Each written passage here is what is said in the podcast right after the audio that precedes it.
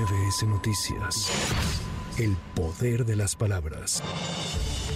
El líder nacional del PRI, Alejandro Moreno, hizo oficial el apoyo del partido a favor de Xochil Gálvez para encabezar el Frente Amplio por México, rumbo a las elecciones de 2024. Escuchemos. Los 32 comités directivos estatales, los 2.450 comités directivos municipales, los 90.000 seccionales en el país, nuestros sectores y organizaciones nacionales hemos tomado la decisión de respaldar la candidatura única en la persona de Xochitl Gálvez para encabezar el Frente Amplio por México.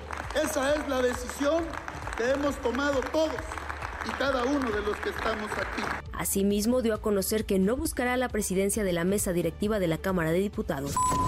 Por su parte, Xochil Gálvez celebró los resultados de la encuesta presentados este miércoles sobre el proceso interno de la oposición y aseguró que está a un paso de la candidatura presidencial. Así lo expresó. Llevamos ocho semanas y me da mucho gusto anunciarles que hoy hemos ganado la encuesta por 15 puntos y nos pone a un paso de la candidatura hacia allá donde yo no puedo decir, pero ustedes sí.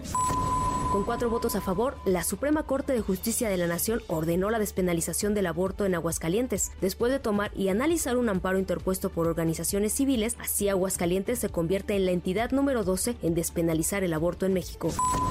La Secretaría de Hacienda y Crédito Público confirmó que el próximo 8 de septiembre entregará a la Cámara de Diputados el paquete económico 2024, el cual coincide con los anteriores, es decir, sin nuevos impuestos, sin un mayor aumento de la deuda y garantiza finanzas públicas sanas para que la siguiente administración no sufra de presiones financieras.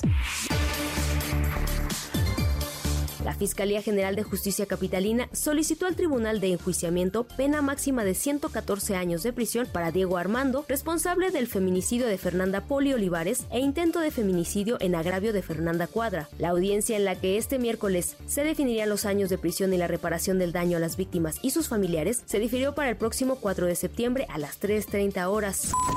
Carlos N., quien fue evidenciado en redes sociales golpeando y arrastrando a una mujer en un inmueble de la alcaldía Benito Juárez, fue trasladado al reclusorio sur en cumplimiento de una orden de aprehensión otorgada por un juez de control. El sospechoso de 48 años de edad enfrenta imputación por el delito de lesiones dolosas y tras su ingreso a ese centro penitenciario quedó a disposición de la autoridad judicial, informó la Fiscalía Capitalina. Para MBS Noticias, Claudia Villanueva. MBS Noticias. El poder de las palabras.